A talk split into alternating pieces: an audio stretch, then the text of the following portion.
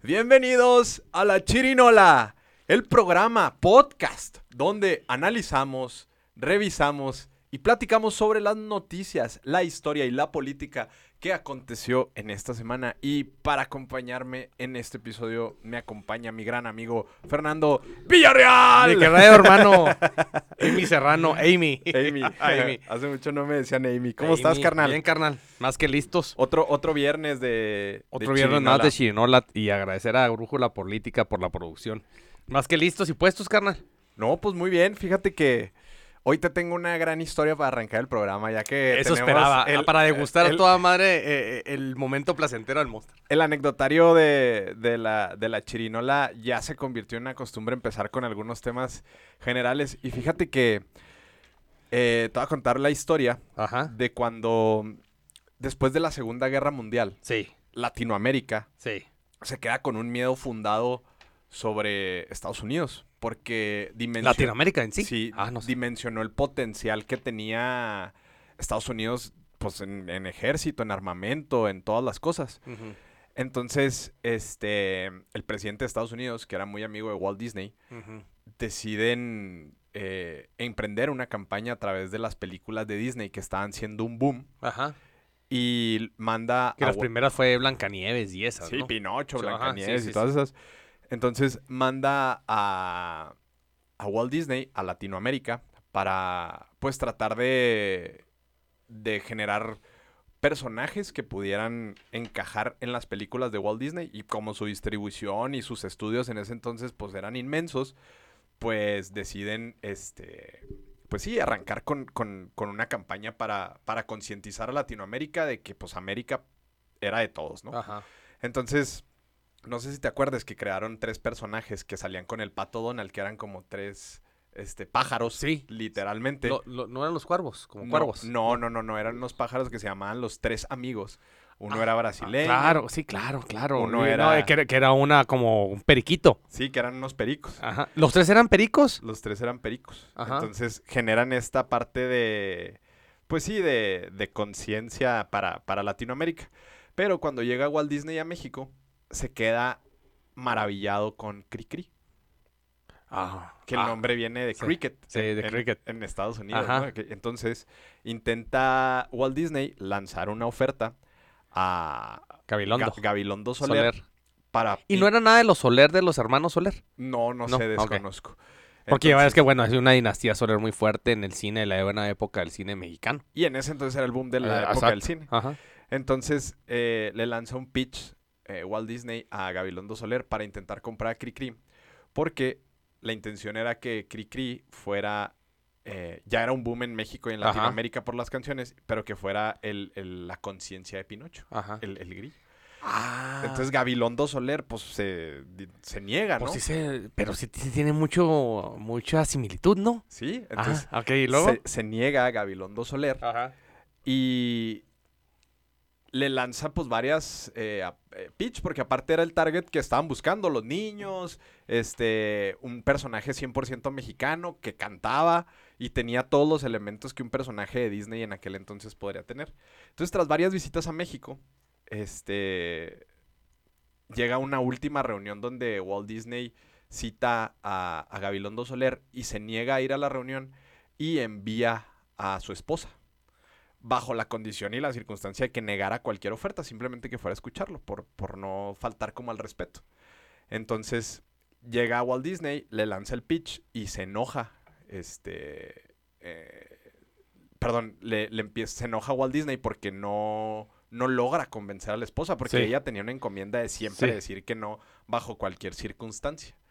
Y entonces, este, Walt Disney empieza a insultarla y se empieza a quejar de que los mexicanos, etcétera, ¿no? Y este, al enterarse de esto, Gabilondo Soler, eh, pues obviamente prefiere mantener el personaje en México y Latinoamérica y le escribe una canción a Walt Disney, este, pues retándolo, ¿no? Y ahí es cuando nace el ratón vaquero. No. Sí. Entonces Ah, nace el ratón vaquero. Y, y obviamente en, en español y en inglés, o sea, la canción. Y, y se burla de Mickey Mouse, ¿no? En todo el personaje. Pues era un ratón que estaba encapsulado en una jaula, que estaba Ah, atrapado, cabrón, esa no me la sabía, esa parte. que hablaba inglés, Ajá, este, y que pues no lo iban a convencer, ¿no? De liberar Ajá. al ratón. ajá. Este, y entonces, pues, eh, básicamente esa es la historia. Gabilondo Soler prefirió México. Y ya después, este, hubo una colaboración de un cortometraje de Cricri, que fue la película de Cricri. Y esta película ya la realizan con creadores de Walt Disney, más no con producción completa de Walt Disney. Ajá. Pero porque Gabilondo Soler tenía arraigado muy, este, su personaje ¿Era para michoacano México. Gabilondo Soler? No me acuerdo de dónde era, no sé cuál era su origen. Ah, qué interesante. O sea, obviamente todos sabemos la canción del ratón vaquero, ¿no? Bueno, quien no creció en muchísimas generaciones pasó igual con Chabelo, pero bueno, en el tema infantil, en la historia generacional de México, pues Gabilondo Soler, el tema de Criqui, un posicionamiento impresionante. Y, pero no me sabía esa historia, que Sí, y- exclusivamente, o sea, que el reto que le regresa Gabilondo a, a- a Disney y al gobierno americano es el ratón vaquero. Sí, y, y fíjate lo que dice la canción. Dice, en la ratonera ha caído un ratón. Ajá. eh, con sus dos pistolas y su traje de cowboy. Ha de ser gringuito porque siempre habla inglés y más de ser ya, y además de, De ser, ser güerito, este, tiene grandes los pies, ¿no? Como burlándose de, de los pies de Mickey Mouse. Ajá. Este, el ratón vaquero sacó sus pistolas, se inclinó el sombrero y me dijo a solas. Y luego ya viene toda la parte en inglés What the hell? donde, donde está el, el- el- la parte como del pitch Ajá. donde lo niega.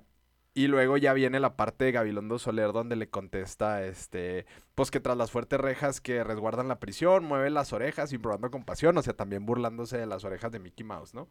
Entonces, pues es parte de, de la historia ajá. tras bambalinas de Cricri que, que prefirió el, el latinoamericanismo y México que vender su personaje a, a Walt Disney. ¡Hala! Y- obviamente Walt Disney pues tuvo que crear el personaje del grillo para Pinocho, que pues también cantaba y era una conciencia y demás, Ajá, digo, el cuento ya existía, Sí. pero lo tuvieron que hacer ellos por su propia cuenta, diferente a Oh. Cricri.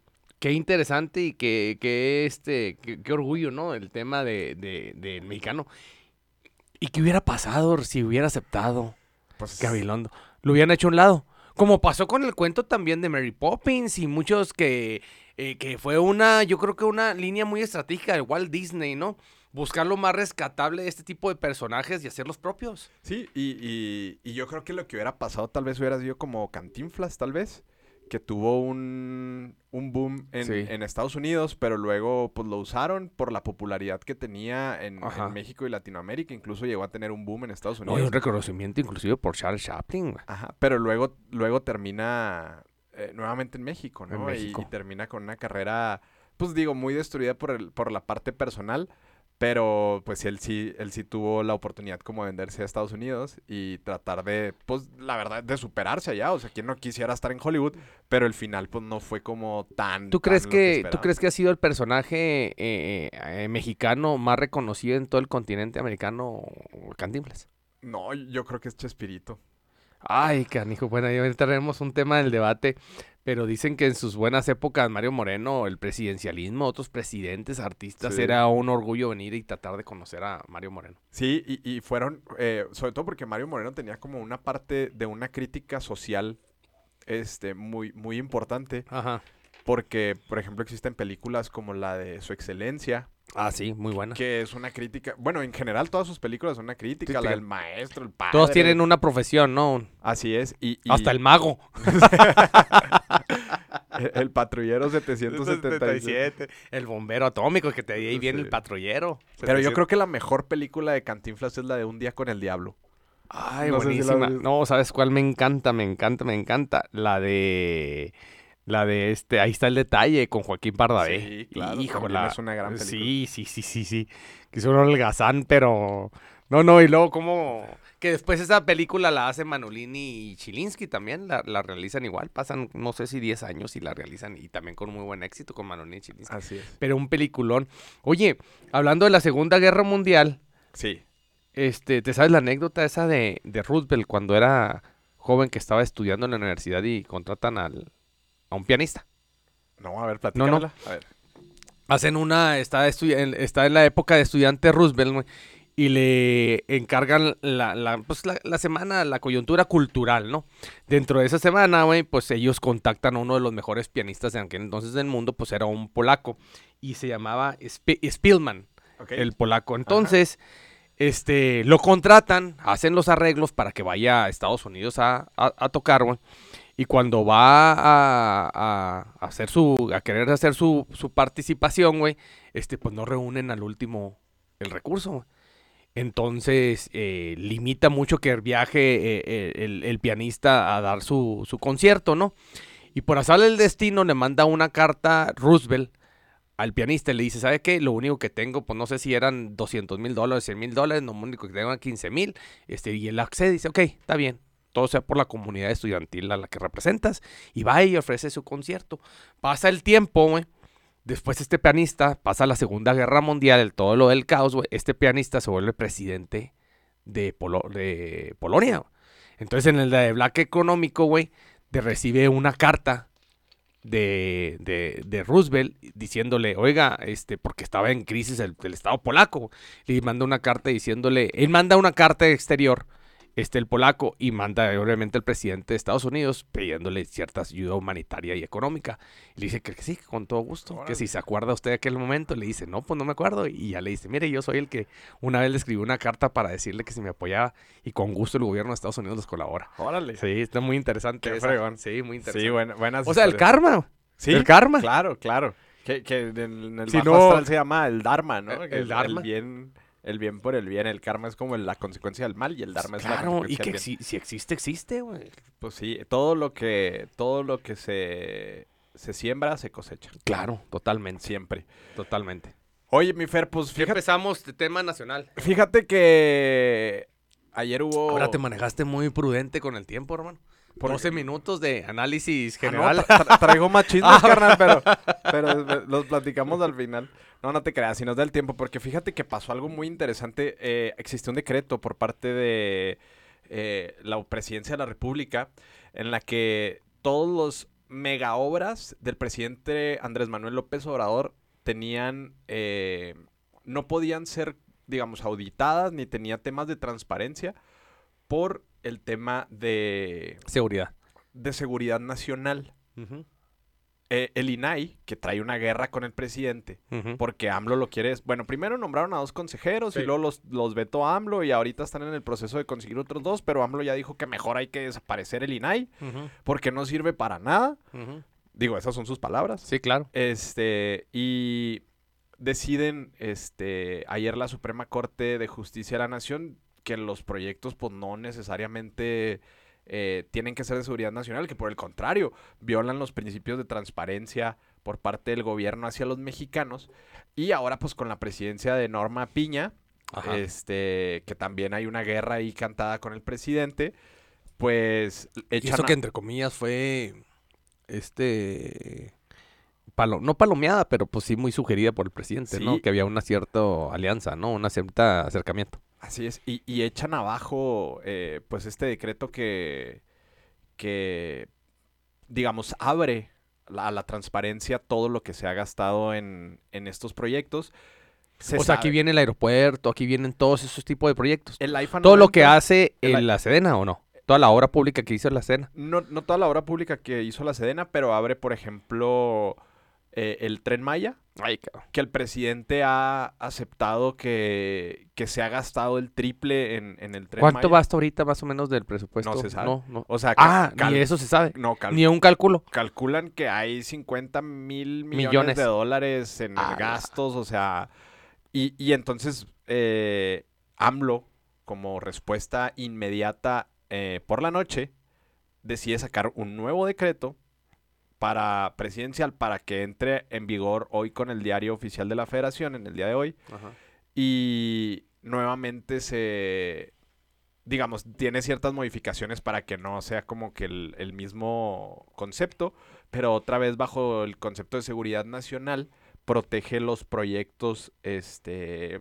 que son... el- Magnos de el- obra fri- de obra infraestructura son el tren Maya, Ajá. el tren transísmico del istmo de, Tehuantepec. de Tehuantepec. No sé si es el, de, el istmo de Tehuantepec.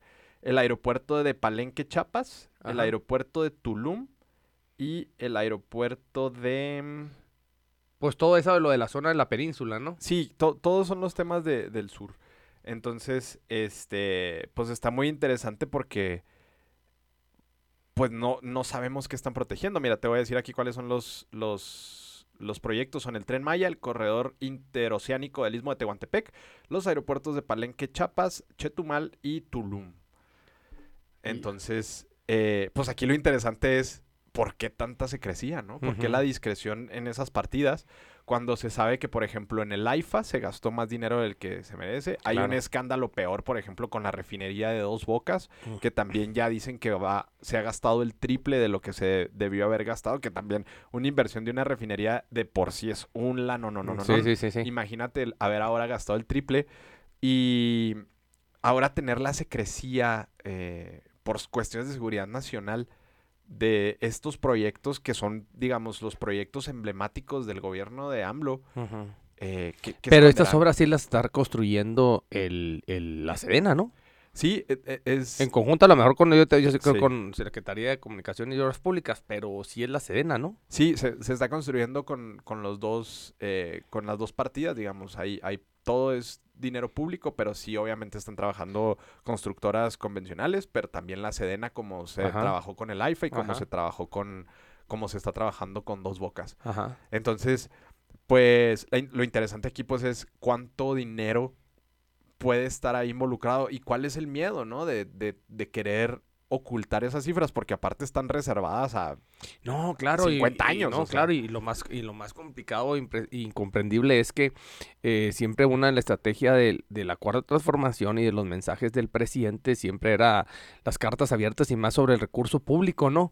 Y más que son proyectos tan importantes que van a marcar tu, el desarrollo de tu administración, ¿qué más no hacerlo latente en cuanto al recurso? Y en cuanto a la disposición de cuánto estás ejerciendo, cómo lo ejerciste y de qué forma lo ejerciste. La transparencia es vital en el desarrollo de cualquier, de cualquier, de cualquier eh, gobierno.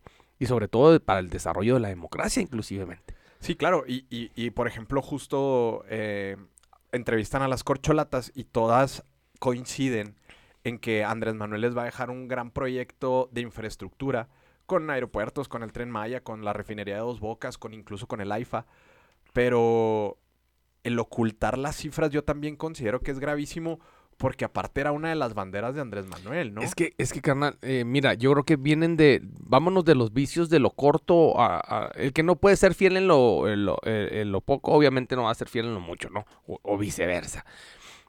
Eh, lo manejamos aquí varios programas anteriores. Uno, el tema del, del que Barrabasal que continúe todavía este personaje, el de migración, el Garduño en, en migración y más con el tema, vámonos nomás con el tema económico de todas las empresas que él converge Así y que ha es. venido trabajando con gobierno federal cuando eres funcionario. Imperdonable. El tema que comentaste sobre el, el- el secretario de la Defensa Nacional, que en esta semana hace una declaración diciendo que él compró una, eh, lo de su departamento, una sola obra, ¿no? Una sola, una obra, un solo inmueble que compró un departamento en obra gris en 9 millones de pesos y que no cuesta los 30. Así es. O sea, son vicios y son, mm, este, inclusive puntos eh, en, en- en el tiro a blanco que en estas cositas tan chicas, a dimensiones de las que son las obras que están realizando, con mayor razón tienes que abrirlas y más quienes las están generando. Pues son actores como el secretario de la Defensa Nacional. Sí, exacto. Y justo todo este recurso de pronto cae en la Sedena en esta parte de... No le quiero llamar militarización, pero de otorgar recurso por parte del el gobierno federal a la Sedena para funciones de seguridad pública, construcción, seguridad nacional. Se militarizó el espacio aéreo. Eh, todo se reserva para, para, para temas de seguridad nacional, pero aparte de algo muy importante, ahora le están dando una aerolínea. Esta semana Ah, sí, que de mexicana, ¿no? la Secretaría de Hacienda autorizó que exista una aerolínea del bienestar, no sé si así se va a llamar, me imagino. Este, porque Aeroméxico ya se los ganaron. Oye, Este, y, y es toda la flotilla de Mexicana de Aviación, junto con gran parte del personal, pero todo el recurso y todo lo va a operar la Sedena. Oye, es que, bueno, yo no entiendo cuál fue eh, o, cuál es la, la circunstancia. Le- le- les diste no nomás la operación de seguridad, que por sí lleva mucho tema económico, mucho del presupuesto de seguridad a nivel nacional, pues la tiene obviamente la cena, pero estás ejerciendo un proyecto de seguridad en cuanto a infraestructura, en cuanto a salud, las vacunas, las, las, las, las, gestionó y las trabajó directamente la cena. Entonces le diste un campo a un sistema de la Sedena, le abriste su horizonte de operación, tanto en salud como en infraestructura, inclusive hasta a veces educativo, ¿no? Y en el tema de seguridad, y ese mismo campo lo estás cerrando en el, en el tema de la transparencia. Oye, yo no quiero este, dimensionar el día de mañana, pero así fue el mismo tema de García Luna con Calderón, que llegó a un tope. Imaginan el tema de seguridad. ¿A quién más le puede preguntar cómo están las circunstancias en el tema de seguridad del presidente? Pues no más que a él. Sí, claro. Y él va a ser eh, la, la, la, máxima autoridad en cuanto a decir cómo está la realidad en el tema de seguridad. Sí, claro, porque incluso la Guardia Nacional, no sé si te acuerdas que la habían también otorgado Oh. toda la partida de la Guardia Nacional. ¿Cuánto es el presupuesto de la Guardia Nacional? ¿Cuántos elementos Ajá. son? Y que ya lo tumbaron, ¿eh? Sí, que ya lo O sea, tumbaron. Lo tumbaron. Sí, Lo- pero a lo mejor, y- pero pues a lo mejor operativamente hablando, la disposición lo siguen realizando, ¿no? A lo mejor la partida económica está en un lado y ahí se, se ejerce, pero la partida operativa viene siendo la misma. Y es que fíjate cómo. cómo Perdón, Emanuel. Sí. No nomás es el tema ese, el tema de las aduanas. Sí. Se las dio a la, a la milicia. Sí. ¿Cuánto es el tema aduanero? El, el- el- le dio el tema de las aduanas, le dio el tema de comunicaciones, ahora con el tema de las líneas aéreas. No, no, no, no, no, no, no, no, no, no. Y que te salga tu secretario diciendo que adquirió un departamento por un crédito. Son las mismas palabras de García Luna cuando lo encaró Noroña en, en, en una, en, una- el, en el Congreso de la Unión. Así es, así es. Y, fíjate que, que, que interesante porque aparte, también dentro de las declaraciones de los viajes al- del secretario, que de pronto dice este el, el, el secretario que los viajes a Europa casi, casi lo obligaban a ir, o sea que son viajes de Estado que tienen que hacer y que pues, ni modo, lo obligan a ir a, a Europa. Y llevarse Nueva la familia.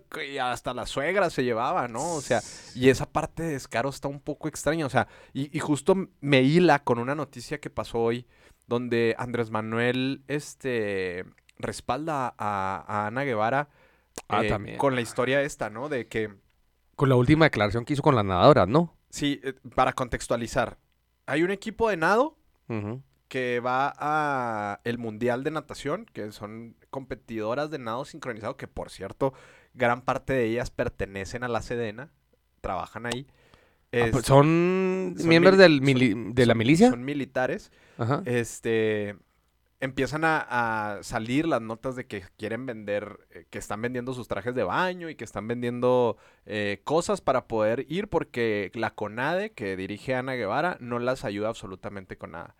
Sale Arturo Elías Ayub. eh, Sí, les paga el vuelo de le- les paga Carlos Slim, a- no sé si a través de, de, Arturo Elías Ayub o, o de manera separada, les apoyan, más lo que consiguieron ellas, logran ir, ganan la medalla de oro este y la festejan. Pero Era, un- era una competencia oficial por la Federación Internacional de, sí, de- era, era el de mundial, Natación. Era el, El mundial, mundial, El mundial. Ganan la medalla de oro y el gobierno federal se cuelga la medalla de oro, ¿no? O sea, de que dice, bueno, pues felicitaciones y demás. Luego sale AMLO a decir que efectivamente sí la apoya, que sí las apoyaron. Este, y luego, después de esto, o sea, Cuando no haya sido te, cierto. Te estoy hablando que pasaron semanas, ¿no? O sea, dos o tres semanas. Sale esta semana en la mañanera Ana Gabriela Guevara. Ah, en la mañanera. Sí, y Andrés Manuel dice que, eh, bueno, primero ella hace una declaración en donde dice que ellas son unas mentirosas que tienen 40 millones de pesos que les ha otorgado la CONADE y que no han justificado. Pero la federación. Una cosa es la... la- la- exacto, exacto, exacto. O sea, por, por ahí va, ¿no? De hecho, abrieron una carpeta de investigación contra el presidente de la, La Federación, de, Sí, de porque- Nado porque se clavó una lana. Porque la. Federación Mexicana de Natación abarca las tres disciplinas. Clavado, natación obviamente y nado sincronizado. Es una sola federación que abarca esas tres disciplinas. Así es. Que yo creo que tendría que estar separadas porque, bueno, son disciplinas muy... Como que dijeron, ah, todo lo acuático lo metemos en una sola... Sí, Y, y y luego sale Ana Guevara que, que ya lo hemos platicado mucho aquí, que ha sido una decepción y lo recibimos en... Y en- me duele, fíjate, porque en- es una persona que yo la admiro deportivamente. Me pasa el tema como Cuauhtémoc Blanco, güey. Que te llega la nostalgia, dices tú, es que no existe en el deporte mexicano una mujer con el talento y en la disciplina que ella ganó. No la vamos a volver a tener, güey. ¿No? No. Y, y- y la verdad es que... Y me duele su operación. Y, y sus declaraciones. De que, que dice, a mí no me importa que vendan sus calzones, Avon o Tupperware. Ellas son unas mentirosas, ¿no? Y, y la verdad es que yo siento que políticamente no deberías de confrontar así la situación, porque para empezar, pues esto es una crisis en la que estás. Y luego sale el presidente a decir que es una campaña por parte de ciertas organizaciones internacionales del deporte que quieren tumbar a Ana Guevara. Tú dime, ¿cuál es el...? O sea, entiendo No, que ahí no, hay no, patrocinios, hay dinero y todo, pero tampoco entiendo cómo... Es indefendible, Pero ¿no? aparte, ya lo hemos tocado aquí también en varias ocasiones con el tema cuando no inscribieron a los, a los eh, deportistas del tenis de mesa. El, el problema de Ana Gabriela, más por el tema que también está catalogado en diferentes líneas de corrupción, pero más bien es un tema de actitud. Es un tema de ego, es un tema de posicionamiento, un tema de declaraciones, es un tema inclusive hasta de personalidad y su carácter. ¿Te sabes una anécdota? Sí sabías que Ana Gabriela fue senadora, ¿no? Por Sí, el claro, PT. claro, claro. Bueno, tú sabías que fue la única, creo que no sé si en la historia moderna, que no pudo tomar protesta porque se equivocó de sede. En vez de irse a la toma de protesta al Senado, se fue al Congreso de la Unión. Entonces no pudo tomar, después tuvieron que tomar la protesta después No, aparte. no, no, no me sabía eso. Porque dijo, oiga, aquí soy el que la Cámara de Diputados. No, no, no, no. No, o sea... Chécala, ahí, está Sí. documentado, ¿eh? Vamos a, va- lo vamos a buscar. Ajá. Pero la verdad es que, eh, pues es, es triste y lacerante porque aparte, o sea, ya estamos hablando de que ahora en, en el eh, ocaso del- de la administración de Andrés Manuel López Obrador, estamos viendo a los verdaderos protegidos de Andrés Manuel López Obrador. Pero, pero, a, a ver, a ver, a- sácame, a eso voy al contexto. Vuelvo al mismo punto. El presidente podrá conocer muchas ramas de la política pública, muchísimas. Una de las más complicadas es la seguridad y a lo mejor desconoce mucho el tema del deporte y eso que le encanta el béisbol, ¿no? Pero ¿no crees que está cooptado? Si ya él te dice y te informa, presidente, si les dimos, mira, aquí está el recurso donde le dimos a la federación. No se están lavando las, las manos cuando en la realidad pues totalmente me queda claro que es otra y el presidente se deja llevar simplemente por las por la por los comentarios y las declaraciones de estos mismos personajes. No, y es que, o sea, sí, y incluso Ana Gabriela, ¿no? O sea, no, no, no trato de justificarla, pero también, pues ni modo que ella esté sobres del recurso. O sea, ella le pregunta, oigan, ¿por qué no estamos apoyando? Ah, porque nos deben 40 millones de pesos que no han podido justificar. Y a lo mejor ella dice, bueno, pues no, y toma una decisión administrativa que no le corresponde. Y, y me quedo mucho con una reflexión que en algún momento dijiste, que que- que qué triste que siendo una deportista tan destacada, luego creen que por haber eh, logrado eh, algún mérito en cualquier área o en cualquier rama Sí. pueda destacar en la administración pública, ¿no? No es lo Es mismo, complicadísimo. No es lo mismo ser borracho que cantinero. Cantinero, complicadísimo. Y la verdad, inclusive, fíjate que los grandes, eh, cuando se desarrollan ciertas áreas tan específicas o técnicas, es cuando a lo mejor no tiene que ver que el titular sea específico o doctorado o en especialista en esas áreas. Sí, Es el mundo al revés. así es. Tal, pa- tal parece. Oye, pero sin desconcentrarnos en el tema, pues se me hace que es un reto muy importante. Mira, estamos a casi un año exactamente. Casi un año. Yo creo que para el siguiente programa estaremos a- a- a- a- al año del, del ejercicio democrático más importante del país, el- la, la elección del 2024. Este, estamos a seis meses, más menos, de que ya los partidos tienen que tener designados, o las alianzas tener designados sus candidatos. Y este tipo de, ac- de acciones que el presidente duró, duró cuidando muchísimos años, ya más de cuatro años de su administración, van a venir marcándole a la oposición una estrategia de confrontamiento porque son, estás hablando de sus obras más importantes durante todo su mandato. El Tren Maya es una de ellas. Así es. Y todo lo que está invirtiendo en el sureste. Y que uno, no lo transparentes. Dos, quienes las ejecutan. Tres, y quienes las ejecutan, el titular, directamente no, no manchado, etiquetado Sí. con el tema de corrupción y, y latente con, con, con acciones. Pues entonces, una cosita te lleva a otra, güey. No, Son temas muy complicados y- que y- va a tener que saber trabajar y manejar. y, y es justo lo que están tratando Alguien como defendió, de, perdón, alguien defendió diputados, otros secretarios, se les cuestionó a otros del gabinete, otros temas, en las acciones del secretario de la defensa. No, no, no, nunca, para nada. Para Oye, nada. entonces, entonces, entonces, desde ahí partimos desde una acción mediática muy mala. No, y aparte tú sabes que, por ni ejemplo, diputados de posición ni nada. el, el Congreso tiene la facultad para poder llamar a cualquier secretario del gabinete presidencial. pero no ha ido, ¿no? no, no ha ido. Por sus textos dijo que él no, por seguridad no iba pero, o algo, ¿no? Pero ya lo llamaron. Ajá. O sea, ya lo llamaron porque... Pero dices que lo citó él en su, en su oficina, ¿no? ¿Quién? El secretario que les dijo, ah, si ustedes quieren que comparezca, vengan ustedes acá a, la, a los diputados, ¿no? Les hizo ese llamado, ¿no? No, no recuerdo esa... O sea, al, probablemente, porque incluso... Porque no ha acudido a comparecencias el secretario a- a- al Congreso. No, no, ni, ni irá. O sea, y la verdad es que tan así se siente de respaldo que no, que puede darse el lujo de no asistir, ¿no? O sea, teníamos incluso en las peores épocas de crisis del país a los secretarios de seguridad pública, incluso García Luna, fue llamado y fue, ¿no? O sea, No, él siempre iba. o sea, Siempre iba. en las peores crisis Sí, sí. y es increíble que volvemos al mismo punto, dando toda una vuelta, en que la transparencia en este gobierno se justifique en son ataques de la oposición No, y por eso no vamos a asistir porque simplemente No. vamos a recibir ataques, ¿no? no, no, no, no, no. Oye, pues qué blanditas, qué piel tan blandita salieron. Pues sí. Oye, para que siendo gobierno no pueda resistir ataques, pues cómo. No, y, y- y también volvemos a lo mismo que hemos platicado muchas veces aquí es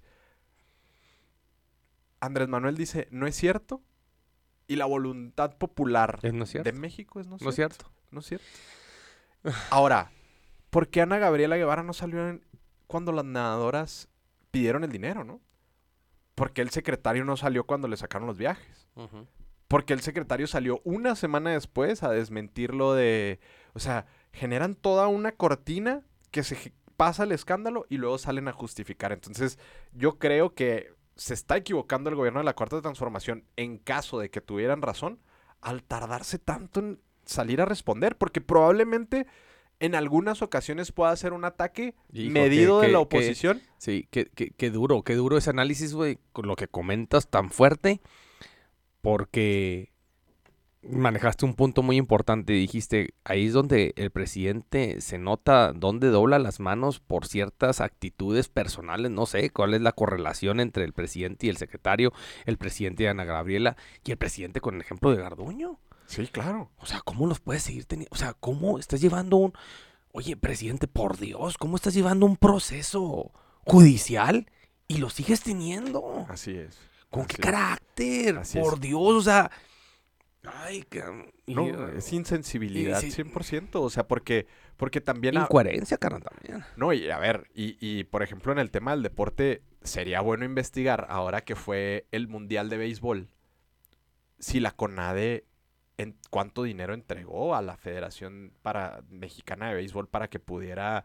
eh, Sí, para que se note la diferencia de las partidas, dices tú. Sí, no, y, y- y- y los intereses, ¿no? Porque también, pues en el Mundial de Béisbol, todos los que juegan prácticamente son, este, todos, la mayoría juegan en grandes ligas. Naturalizamos a un cubano, este, para que fuera la estrella de, de- de México. Que por cierto sigue eh, de- eh, potencializándose en Estados Unidos, Ah, ¿no? es- Sí, es sí, ahorita tremendo. tremendo. Pero, pero cómo, cómo esas cosas sí las, sí las, o sea, las eh, visibilizas. Y las cuestiones como el ping pong, el tenis de mesa, el, el- el nado, las desechas. Los desechas. Oye, pues un reto muy grande y ojalá que el presidente analice un poquito más eh, esos actuares de y profundice los actuares del secretario, porque pues es el que manda, es el, es el titular de la secretaría. El tema de Ana Gabriela y sobre todo lo de Gardo y muchos otros más. Sí, y yo creo que va a estar muy interesante porque también ahora el INAI, este, retomando el tema del decreto, está buscando como los mecanismos porque ya está respaldado, digamos, por el Poder Judicial, que ahora están luchando tanto por una reforma en el Poder Judicial, este, para poder eh, intentar transparentar todo el recurso que yo creo que puede ser el gran, gran, gran escándalo del gobierno de Andrés Manuel López Obrador.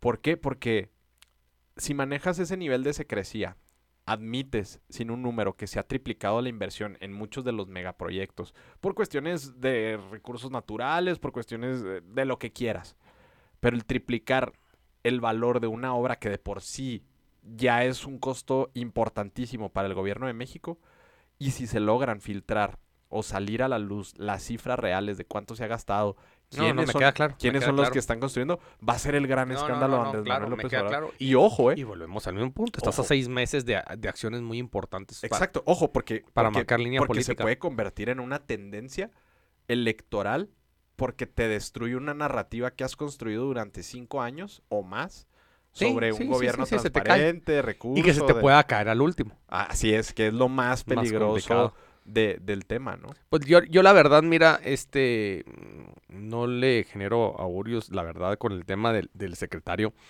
Eh, se me hace muy, muy, muy, muy complicado eh, todas estas eh, llamadas que hace, que, que se puntualizaran en cuanto al ejercicio del, del, del- del recurso, ¿no? Cómo lo ha venido desarrollando. Y los excesos que él mismo ha llevado a cabo en su vida personal.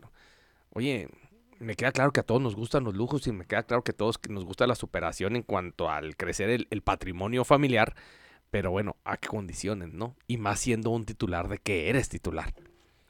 Y más con todo el recurso que ha, gana- que ha generado el, el- No hay institución pública a nivel nacional que tenga más recursos que la SEDENA.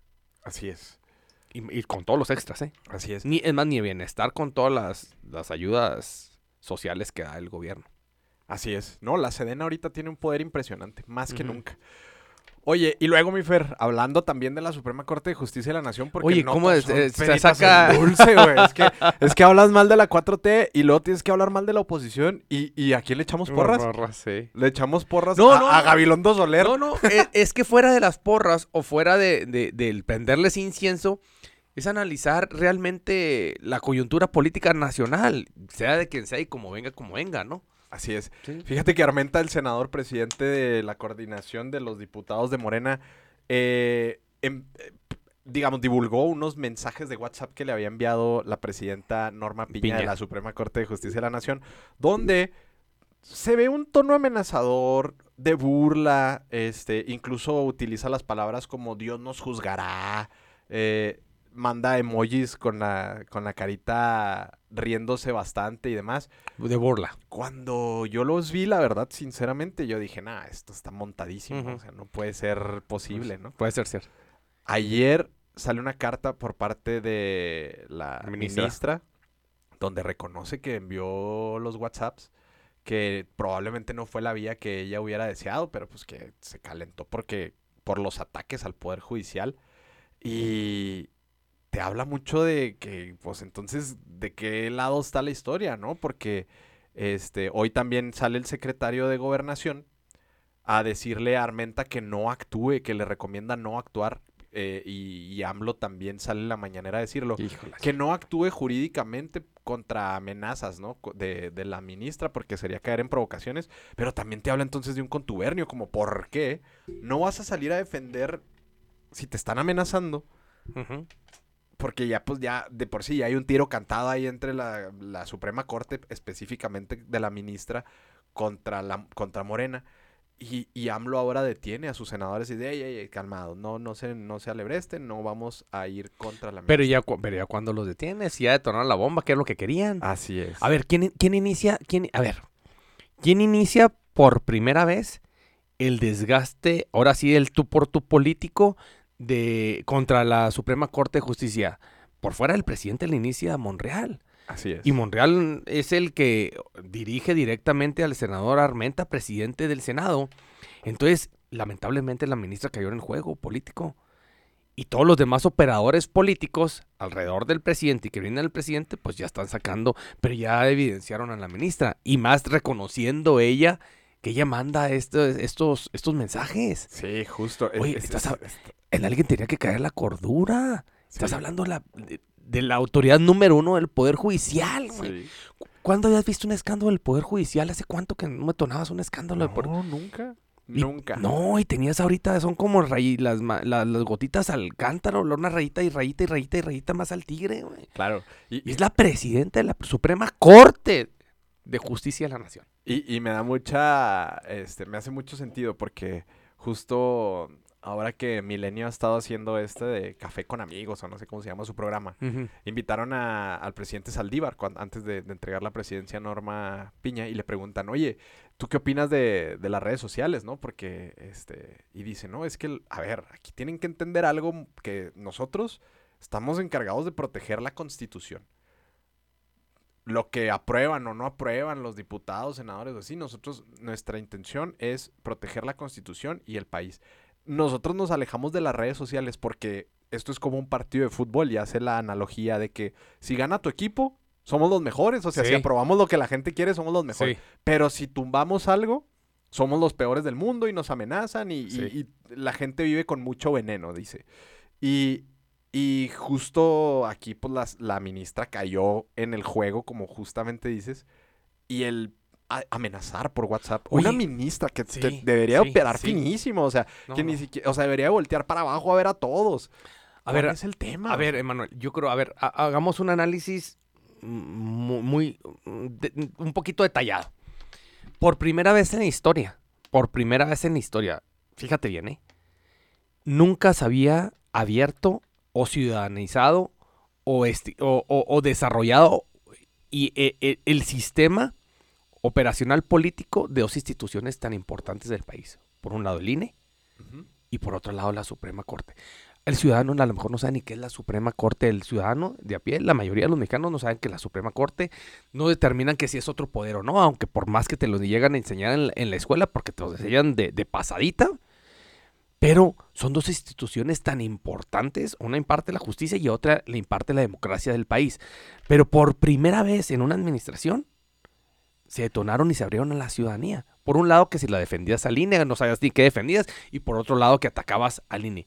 Es el mismo ejercicio que estás detonando ahora con la Suprema Corte de Justicia Nacional. A lo que voy es, ¿tú crees que no es sano, es sano o no sano que realmente estas instituciones tan importantes para el país y el desarrollo del país se abran al ciudadano? Que el ciudadano de a pie, mínimo dimensión y sepa, ah, cabrón, ¿por qué se están tirando y por qué le están tirando a una institución? No, No, claro, es sano y- y conveniente. Y, y es eh, justo es allá donde va la reforma, ¿no? La reforma del Poder Judicial, donde incluso uno de sus puntos más importantes es que los ministros se elijan por votación popular. Por eso. Pero a ver, pregunta. ¿Quiénes manejan la, po- la, la, la, la, la, la- la población popular? No, claro, pues la 4T ahorita, Ah, creo, 100%. entonces- Ahora, ahí, ahí es a donde voy.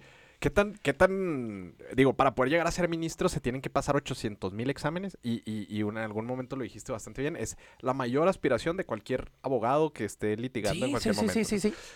el, el poder proteger la constitución. ¿Qué tan preparado está México para poder elegir popularmente Cero. un ministro que, Cero. que va a tomar las decisiones de la Cero. constitución? O sea, Cero. reformas constitucionales. A ver, carnal, pues cuando abres y ciudadanizas un simple eh, puesto de elección popular como un diputado federal, hay de diputados a diputados que dices tú, puta madre, pues ¿cómo?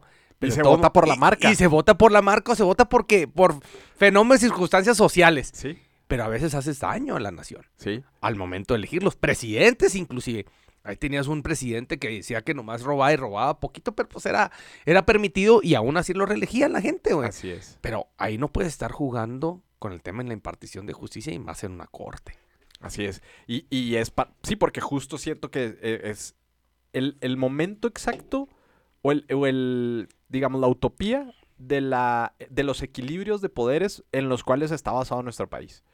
el Poder Judicial, el Poder Ejecutivo y el Congreso de la Unión, ¿no? Entonces, e- esta parte de, de abrir a que cualquiera, o sea, de que todo fuera consultas populares y que todos sean votos, pues nos vamos a convertir en una dictadura imperfecta desde el- la perspectiva de que quien mantenga las masas va a mantener el poder en todos los sentidos, ¿no? También, por ejemplo, se intentó abrir el proceso para que votaran para el INAI. ¿Y cuánta gente va a votar? O sea, deja tú Claro. ahora, más allá de los perfiles, ¿cuánta gente va a votar? Claro. El que acarree más. O no, o no, no, no. Después las, las minorías se vuelven mayorías. ¿Sabes cuál es un ejercicio, un ejemplo muy, muy claro? Lo, lo habría, eh, fíjate, un presidente que tenía una popularidad enorme en su país en un determinado momento, Rafael Correa, en Ecuador, y decía que las, a veces las democracias participativas eran complicadísimas porque es imposible darle gusto a todo el mundo, güey. Claro. Imposible. Entonces, en el tema de que tú abras a la opinión pública que elijan o no elijan hasta cierta un, un tema como una obra, pero en este caso un ministro, pues la participación va a ser mínima. Es más, si en el puesto de elección popular la participación democrática no excede los 40% de la población. Ahora imagínate para elegir un ministro. Sí, no, Pues no, va a ser no, un no. 10-15%. ¿Y quién va a manejar ese 10-15%? El que converja en el, en el poder político. Y, y tan sencillo el ejemplo como las consultas populares que intentó hacer el presidente para, para, digamos, tomar ciertas acciones desde el poder.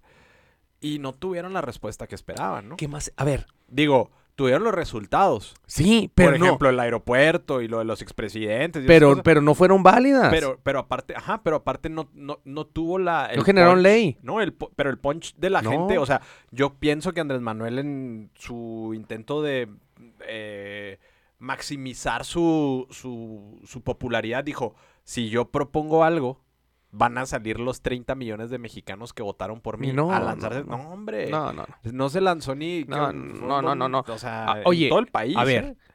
Cuando quisieron hacer la consulta de juzgar a los expresidentes de México.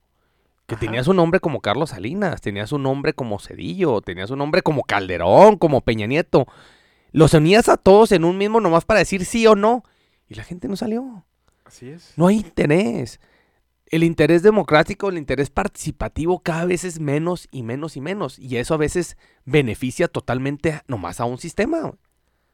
Así es. Y, y, y el hecho, es lo que a lo que me refiero con una dictadura imperfecta. O sea, el hecho de poder manejar las cosas a, a solamente lo que la voluntad del pueblo dice es una locura de creer que, que se puede funcionar porque te conviertes solamente en un distractor a través de las consultas populares para poder solamente empujar a lo que tú quieres y a quien tú quieras que estén los cargos. Sí, pero a mí se me hace, bueno, ya se, se tendrá que ir preparando. Yo creo que todo, todo fenómeno eh, democrático pues tiene que ir avanzando poco a poco, pero ahorita yo creo que México no está para nada preparado con el tema de una de una intención de que por medio de votación popular exijan, elijan a sus ministros. Y ojo, Hay otros países donde sí los eligen. desconozco, la verdad desconozco el, el sistema de otros países, pero pues va- es, es muy complejo. Y ojo, porque ahora con la guerra que se ha desatado entre la Suprema Corte, que va a empezar a echar abajo proyectos de la Cuarta Transformación,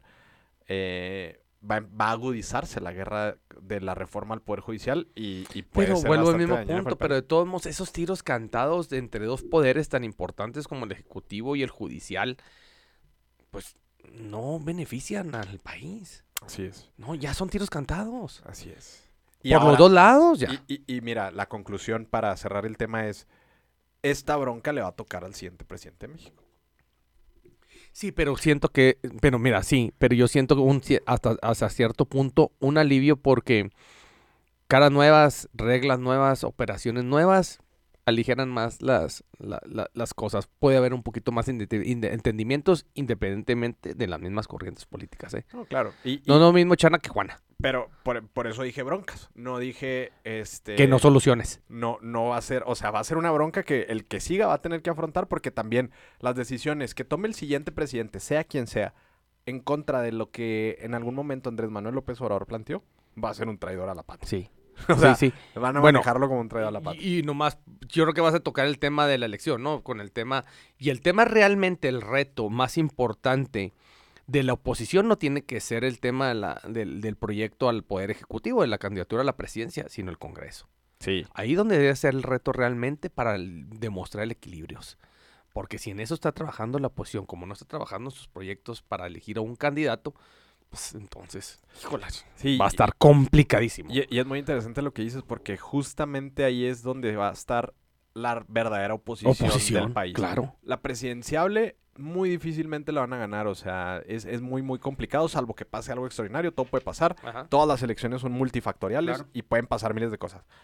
Pero si la oposición se concentra en posicionar diputados federales, senadores, va a ser un equilibrio bastante interesante Sí, desde ahí. sí, sí, sí. Porque mira, mira, los dos efectos más grandes de la democracia de, de México, la campaña del 18, con, con la elección del 18 y la elección del 2000, cuando refrendó y ganó Fox. Y ni aún así tuvieron un, una, el, el PRI todavía siguió subsistiendo aun que hubiera perdido la elección presidencial. ¿no? Así es, así es. Entonces va a estar interesante. Pero bueno, pues hablando de próximos presidentes, la semana pasada cerraste el programa con un cuestionamiento. Sí. Eh, ¿Me lo podría repetir, por favor? Este, sobre el análisis de la oposición o el... No, no, no, sobre cuál era el el eslogan de Claudia Sheinbaum. Híjola, es que me llamó mucho la atención. Y mira, voy a dar un pequeñito contexto. Dale. Ahorita analizaste un tema sobre la ministra, ¿verdad? Sí, y lo dijiste. Salió el secretario de Gobernación a decirle al poder legislativo que tranquilo, que hay que serenizarse, este, marcar, tranquilizar las, las aguas, que va a haber tiempos de solución entre los acuerdos con, la, con el poder judicial, ¿no? Y luego sale el presidente refrendando lo que dice el secretario de Gobernación. Ah, no, nomás ese simple contexto de hablando del secretario de Gobernación. Obviamente tenemos escuchando más de un año el posicionamiento, sabiendo por la cercanía de Claudia Sheinbaum con el presidente, la cercanía con el proyecto de continuidad de la Cuarta Transformación y el otro proyecto es Marcelo Ebrard. Y los eslogan es, uno es Marcelo sí, ¿no? Marcelo, sí. Sí, Ajá. sí, muy, muy práctico, sencillo, pero pues no transmite, el sí no transmite, nomás transmite el Marcelo. Y el otro es, es Claudia. O sea, ah, ¿quién fue? Es Claudia, güey. O sea, te lo vende. Pero ahora el nuevo concepto de, de Adán Augusto, ahora es Adán, güey. Híjola, el crecimiento de Adán, político, participativo, con bendiciones, con palmadas del presidencialismo. No hay personaje que opere la política federal, federal del país, número uno como Adán Augusto. Así es. Y, y- y en la vida, este, no hay, como dice que en la política no hay sorpresas, hay sorprendidos. güey. Y entonces ha sido un crecimiento impresionante y un apapacho impresionante del presidente al proyecto de Adán Augusto. Bueno, yo digo el proyecto. A Adán Augusto. A Sí, Augusto. Y, y la, Al fortalecimiento de la Secretaría de Gobernación. la misma posición yo siento que también le ha dado esa visibilidad, pero los contextos de llamarle hermano, ¿no? A, a, a Dan Augusto, de la relación familiar que existe entre los papás de Dan Augusto con Andrés Manuel, cómo lo desarrolló desde toda su vida eh, Adán Augusto, siempre fue el, el chavito Andrés Manuel. No, no, no, el- es, el- es una correlación por encima del bien y del mal sobre cualquier otro actor político del país. Así es. Y, y Claudia, por el contrario, pues está haciendo una campaña eh, muy eh, visible. Está tratando de salir de la Ciudad de México en los demás estados. Y obviamente el oficialismo ah, Es la apoyó. La sí. apoyó en algún- Es muy difícil de vender. Pero ahora todo el oficialismo siento que se va volcando cada vez más No, con Adán Augusto. Se me figura así como en una... hay- Ahí en la política hay unos dichos, no sé si coincidas, que dice, hay veces que es más fácil a los amigos decirles que, que no. Pero en Augusto no es amigo, ya se convirtió en un estratega, un Sí. aliado. Y a los aliados hay veces que no les puedes decir que no. Ya cuando es un aliado, cuando volteas. A ver, ponte a analizar. Yo si el día de mañana, siendo el, eh, eh, el- a, a la usanza de la política nacional, a la usanza de la política mexicana, es mil veces más práctico y sencillo que el día de mañana Claudia le levante la mano a Ana Augusto a que Ana Augusto le levante la mano a Claudia. Facilísimo, ¿eh? Sí, claro. Eh, Y a, a Claudia, cualquier impedimento, es más, cualquier señal que le haga el presidente a decir sí, señor. Punto. Sí. No tiene otra alternativa. Ahora, y para defender la política nacional se necesita mucha estrategia y se necesita voluntad, conocimiento, no quiero decir fuerza, ¿no? Poder, Pantalones. pantalones. Y discúlpame, hay un mundo de diferencia entre Marcelo, Ana Augusto y Claudia. Sí. Siento yo, yo veo y analizo eso, pero ese crecimiento que ha tenido Ana Augusto. ¿Sabes cuántas veces ha enfermado el presidente? Cuatro o cinco veces. Cuatro o cinco veces. Desde que inició con la ministra, ahora, la ministra, Olga Sánchez Cordero, mi ex ministra, una etiqueta fundamental en México, Sí. nunca encabezó una mañanera. El primero que la encabeza es Ana Augusto. Sí. Y luego despuesito un respaldo a los gobernadores donde los manda a citar él para una- cuando todavía el presidente estaba enfermo a marcar una cierta línea de estrategia, de posicionamiento, planteamiento político o aguantar las aguas fuertísimo. No, y, y incluso los mensajes del presidente son a través de él.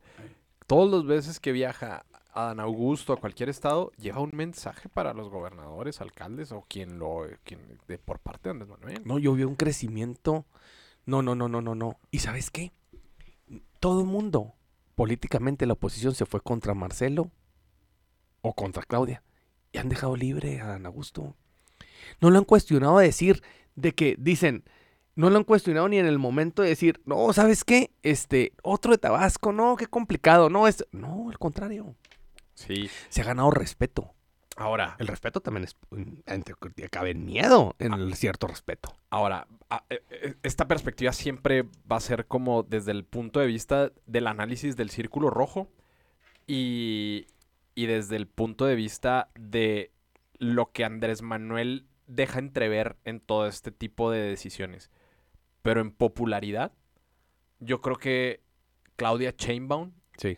es mucho mayor que, que Adán Augusto, porque Sí. Adán Augusto también es un perfil difícil de vender, no es Sí. un tipo carismático que lo escuches y te motive a, ah, qué fregón, o no, no sé, como cualquier otro. Y, y Marcelo Ebrard, que también creo que, eh, creo que es el más fácil de vender. Sin embargo, Claudia creo que aún así sigue ganando en popularidad. Por esta estrategia de, es que va a ser ella, ¿no? O sea, de... Sí, porque ya te la vendieron como, como que de agua la tienes que comprar porque es ella. Ajá, entonces creo que eh, popularmente en una encuesta generalizada, creo que Claudia Chainbaum puede ganar. Pero creo que las intenciones de Andrés Manuel López Obrador al fortalecer a Dan Augusto no son necesariamente dejarlo Oye, carnal, es en que su popularidad. sí, está- ya estamos viendo en cuanto a los personajes, pero vente, vete an- ante el sistema, ante todo el cuadro operación de la fortaleza de la cuarta T. Sea quien sea, sea quien sea. Ya está más que analizado, visto, sal quien sea de esos tres Rolls Royce, va a ganar la presidencia. Ah, claro, no, no, la, la, la presidencial es la interna de Morena. Sí, entonces, Y tiempo, ¿eh? Fernández Noroña se nos emperró esta semana porque ya no le dijo con justo- corcholata. Y con justa, no, y con justa razón, y le hace un llamado al compañero, le dice el compañero presidente, con toda la justa razón. Mira, no hay personaje político a nivel nacional en la historia que ha defendido más el proyecto de la izquierda mexicana en la época moderna y ha defendido más al proyecto de la cuarta transformación como, el- como Fernández Noroña. Y es que es un fenómeno tan raro. No, Fernando no, o sea, porque no, y, que no lo tomes, y que no lo tomes en cuenta, discúlpame, si para mí es un grave error. Así es, En serio. así es. Oye, y más con el boom, güey. ¿Quién chingados se desgastó en decirle sus verdades al poder del poder del narcotráfico enfrente como a Genaro García Luna como fue Noroña? Así es. A, a este cabrón de Lozano, a este de... a Lozano en el tema del, del, del INE, a, a todos los secretarios, a Cordero con la administración, a todos los secretarios. Orcasitas que tenían algo que ver con la administración, que desmadraron al, al- al país en la administración de Calderón, No, evidenciados con- por él. Y con Peña. Peña. Con Peña también fue sobre de ellos y fue, es más, a la fecha, creo que Fernández Noroña tiene unos posicionamientos muy interesantes, aunque muchos lo tachen de loco y le digan changoleón y demás. Hay posicionamientos de, Andrés, de, perdón, de Fernández Noroña que son impresionantes. Y fíjate lo curioso, en las redes sociales eh, luego él dice, es que me dejan fuera de la jugada, pero vean mis eh, transmisiones en Facebook y en Twitter y demás.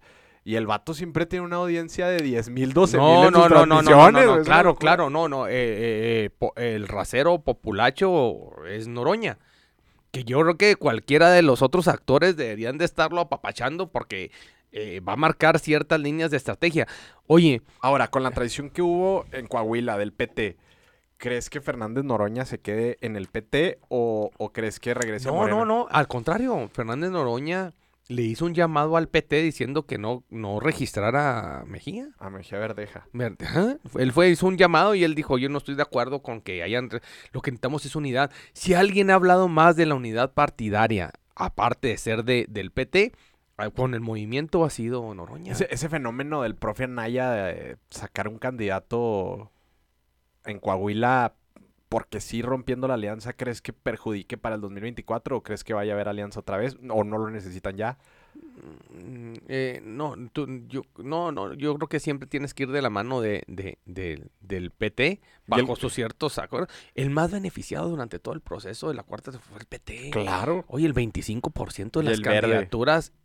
Bueno, todavía verde va a empezar con esto, pero en el PT, en la elección del 18 y del 21, el 25% de las candidaturas se les otorgaron a ellos Sí. por default. Nunca en la historia política habían tenido tantos diputados, tantos senadores, ve las bancadas que tienen. Sí, pues por eso están alborotados. A lo mejor ya se la creyeron y pues dijeron, pues a lo mejor si lanzamos a Mejía Verdeja ganamos. Que es parte de la derrota cantada de, de Coahuila, ¿no? O sea, Sí, el sí, hecho de sí, haber no. hecho ese, ese movimiento. Y también siento yo que fue un- un- a- una falta de entendimiento político nuevamente con el tema de Guayana. Ahora, Mario Delgado sale esta semana a declarar que probablemente para el 24 vayan ahí sin alianzas políticas, Sí, pues. como amenazando. Y, y la verdad es que yo creo que ahorita no las necesitan. No, pero tampoco puedes caer en soberbia. Sí, eso sí. No, Estoy mira, de acuerdo. a ver, a ver, ¿cuál es el re- así como el reto de la oposición tiene que ser el Congreso, también es el congre- el reto también de la de la de la de, de la cuarta transformación, el Congreso. Si por default ya sabes que esa ola ya la tienes más que entre comillas ganada con el proceso electoral de la presidencia, pero tu principal objetivo tienen que ser los diputados. Y los congresos estatales, ¿no? Que Y los también- congresos que también bajan todas las, Claro. las iniciativas. Y ojo, hay muchos estados donde va a pesar muchísimo la alianza PRI-PAN, votar PRI-PAN. per- Sí, claro, claro, definitivamente. O sea, por ejemplo, Y principalmente todos el norte, ¿eh? El PRI todavía en el norte tiene muchos estados donde, donde simpatizan, donde tienen sus 10, 15 puntos, pero eso van a marcar la diferencia. ¿no? Y el PAN en la zona del Bajío, ¿no? Sí, Toda esta aparte, zona Y de- échale la del PRI. Ajá, más Movimiento Ciudadano. Ciudadano, que va a, ten- va a seguir en un crecimiento de tener algún porcentaje de diputados federales. Entonces, sí no puedes caer en una soberbia de, de decir que probablemente puedas ganar todo, porque también al abrir otra, digamos, otra rama, ¿no? Imagínate que el PT fuera en alianza junto con, o que fuera solo. Este, pues van a sacar a lo mejor si salvan su registro algunos diputados plurinominales, pero ya peleados, entonces probablemente hacia dónde se va a Yo inclinar siento su que el que va a crecer nuevamente va a ser en esta elección Movimiento Ciudadano. Sí, que, que tuvo Porque tienes dos sopas, tienes A y B, y a mucha gente no le gusta el A y B en algún lugar, entonces dice, se va a optar por la opci- op- tercera opción. No, y, y en estados como Jalisco, donde existen este alcaldes de Movimiento Ciudadano que están bastante fuertes, van a levantar mucho sus candidaturas a gobernador. O sea, Oye, pero ve cómo son las estrategias políticas. Lo mencionabas aquí, hubo dos que tres eh, participaciones donde mencionábamos el ejemplo de, de Nuevo León, donde Samuel García traía los puntos, focos rojos impresionante el estado, y de lo de Tesla para acá, ¡pum! ya, sí, ya, Ya. Se, acabó. se acabó. Se acabó. Se acabó la riña, se acabó todo, se acabó lo del agua, se acabó la, la lluvia, se acabó todo. Es más, Andrés Manuel acaba de ir Ya, a visitarlo a la visitar. semana pasada y anunciar una inversión impresionante para, para Nuevo León. A ver, ¿y quién estuvo antes de Andrés Manuel? Ana Augusto. Ana Augusto. Claro, es quien está operando todo, es el De- mensajero. Por eso, pero, eh, eh, pero es, es, es harina para dos costales. Claro. claro. Oye, eh, eh, es muy chingón, práctico y, y optativo hacer política de- con un nombre y la vas a aprovechar totalmente, con bendición. Sí, estoy de acuerdo. O Ya, ya quisiera tener Marcelo Brat el 10% de operación política en el país que tiene Adán Augusto. sí, es que Marcelo Ebrard- Inclusive Claudia Sheinbaum. Como que como gobernadora, pues qué carácter, sí, acuerdos de que firma. Sí, no, tienes y- que estar inventando pretextos. Y Marcelo Ebrard es como sobre la reacción, ¿no? O sea, de que pasa algo en el mundo y bueno, pues Marcelo Ebrard tiene que defender a México o tiene que mandar al ejército a Turquía ahora con los ismos. Entonces es como donde puede, tiene la oportunidad de figurar, ¿no? Sí. Pero, pero su agenda realmente nacional, pues es muy compleja, Muy ¿no? compli- no y complicada. No tiene un... Sí, eh, por, es- por eso, está- lo del, por eso lo del tema su libro. Sí, Es un pretexto para poder abrir a hacer agenda nacional. sí, ahora con los pasaportes estos que, que de no binarios, ¿no? De, No, de sí, no pero- binaries. Sí, pero, oye, pero Son- fíjate. Son sus pretextos Sí, nacionales. nacionales, El pasaporte no binario. Pero a ver, vamos a hacer un ejercicio de análisis. Cuando visita eh, la doctora Chembao algún estado de la localidad, por default, la ola morena lo apoya. Sí, Cuando llega Marcelo Ebrard, es mínima la ola morena, es más una ola ciudadana. así es. Pero con el tema de, de, de Adán Augusto, abarca las dos. Sí. Sí, no, claro, pues es que representa. Pero yo no había visto un crecimiento político tan fuerte y tan que de repente digas, ah, cabrón, de la noche a la mañana lo volteas a ver y dices, cuidado, Sí. como el, en este fenómeno, ¿eh? No, y, y lo llegamos a platicar aquí muchas veces, ¿no? O sea, la verdad es que nos, nos intentaron vender a, a Dan Augusto hace seis meses y todo el mundo, "Nah, No, no, no, ni de chiste. No, o sea, no. No. Y, Y ahora ya ahora- todo el mundo habla. Ajá, ahora incluso, pues ahora sus meetings ha ido creciendo la popularidad, va más gente, etcétera. o No, ¿sabes qué? No nomás hablas, ya lo llegas a creer.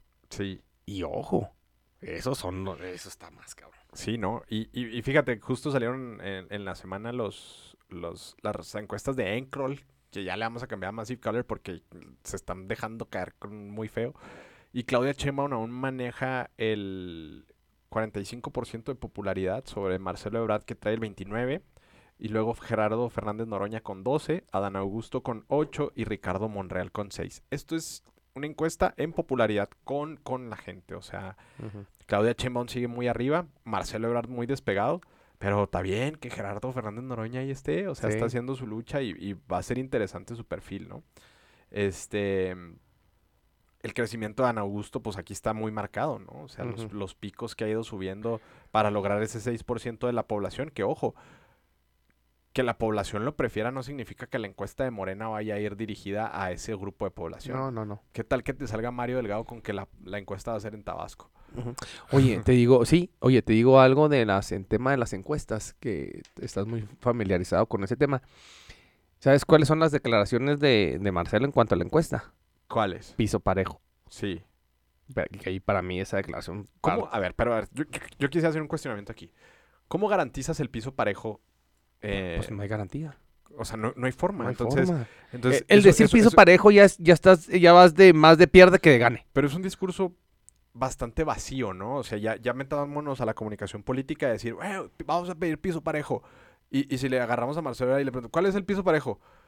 Ay, güey, pues a lo mejor que cada uno encoja, Que escoja Mario Delgado no esté tan inclinado, yo creo. que, que, pues a lo mejor, pero que cada uno escoja sus encuestadoras.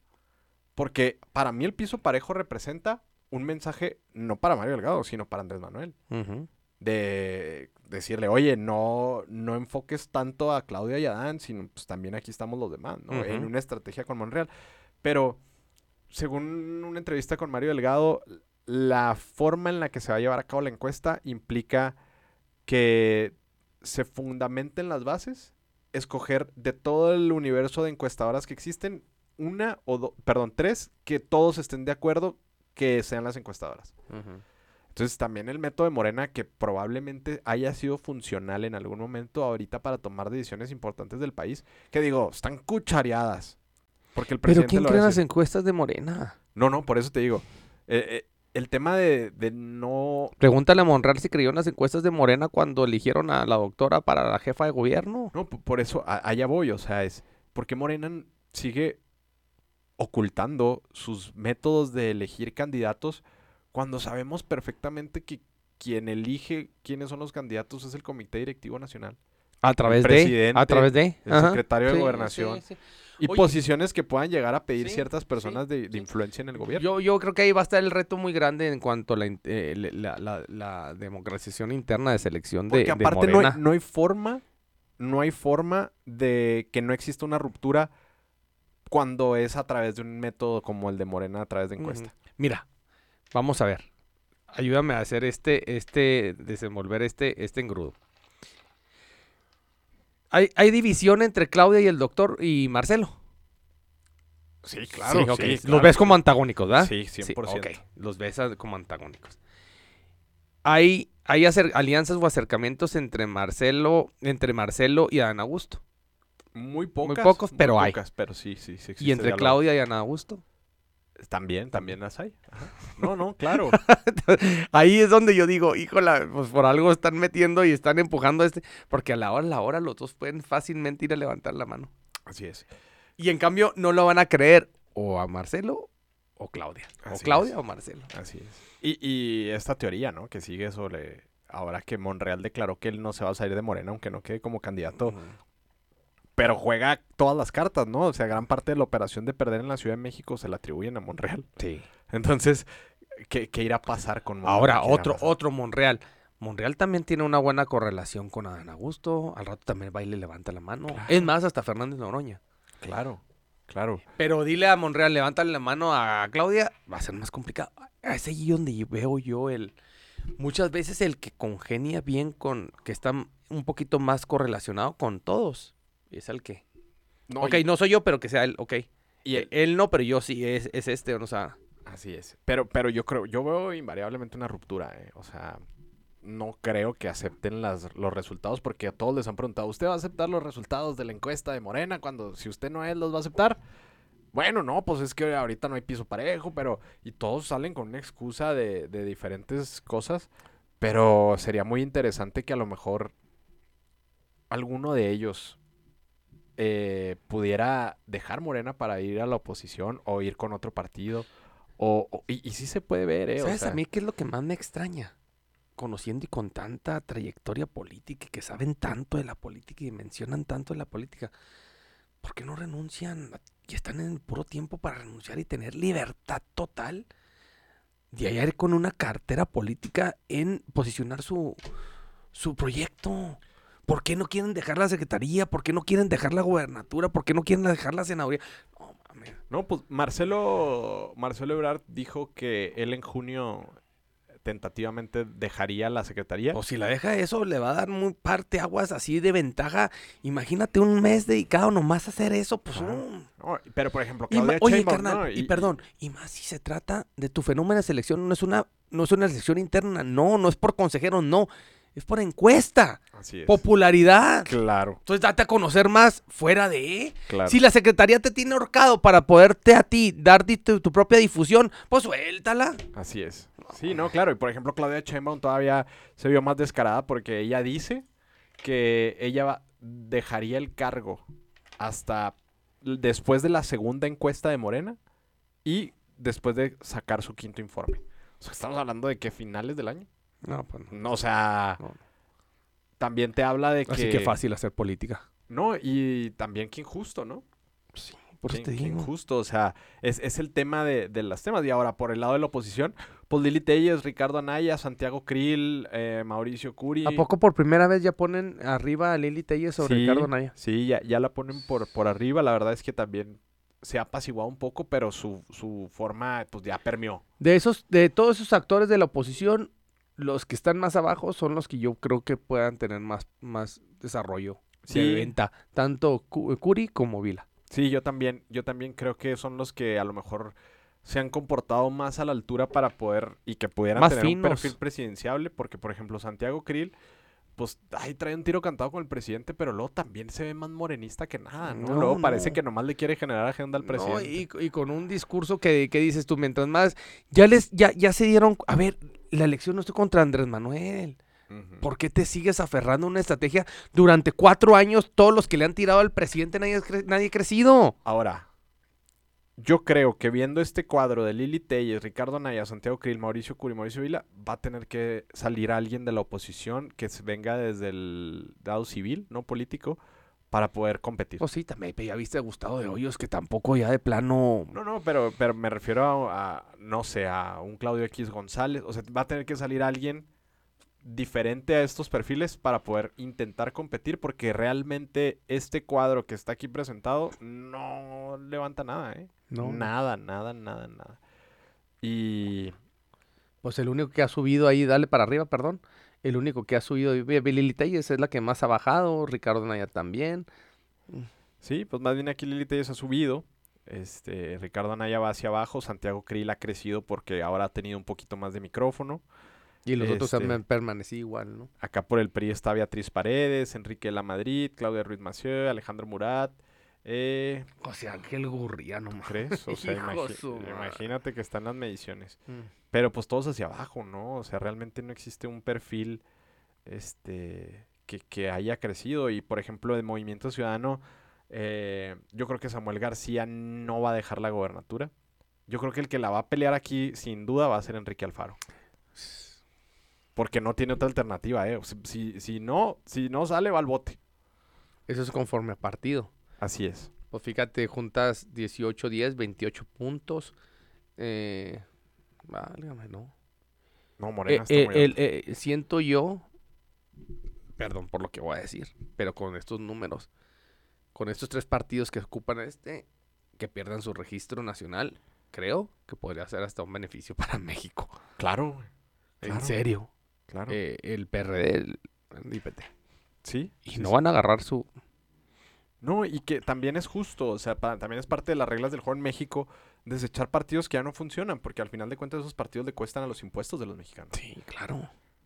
Pero- Oye, pues si el PRD en cuántos estados tiene ya representación? Ya, Ya muy poca. muy poca. Muy poca. Muy, muy poca.